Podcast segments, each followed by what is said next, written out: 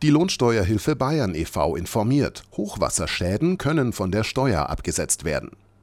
Ein Hochwasserschaden ist ein großes Ärgernis und kann zudem richtig teuer werden. Einen kleinen Trost gibt es aber. Entstehende Kosten, welche die Versicherung nicht abdeckt, können von der Steuer abgesetzt werden. Darauf macht die Lohnsteuerhilfe Bayern e.V. aufmerksam.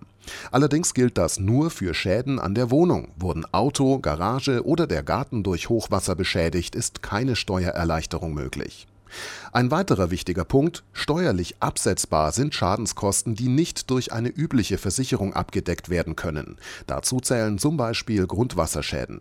Gibt es eine Versicherung, wird jedoch der Selbstbehalt steuerlich anerkannt. Die entsprechende Summe wird dann als außergewöhnliche Belastung in der Steuererklärung eingetragen. Auf alle Fälle müssen Hochwasserschäden innerhalb von drei Jahren behoben werden, damit sie steuerlich anerkannt werden. Abgesetzt werden sie in dem Jahr, in welchem die Renovierungsarbeiten erfolgen. Wer also nach dem verheerenden Hochwasser im Januar 2011 im gleichen Jahr mit den Reparaturen begonnen hat, kann die Kosten abzüglich der Versicherungsleistungen jetzt in der Steuererklärung 2011 geltend machen. Sollte eine Finanzierung notwendig sein, können sogar die Zinsen als außergewöhnliche Belastung eingetragen werden. Mehr Infos unter www.lohi.de. Wohi? Zur Lohi, Ihr Lohnsteuerhilfe Bayern e.V. Die Lohnsteuerhilfe Bayern e.V. mit Hauptsitz in München wurde 1966 gegründet und ist in mehr als 350 Beratungsstellen im gesamten Bundesgebiet aktiv.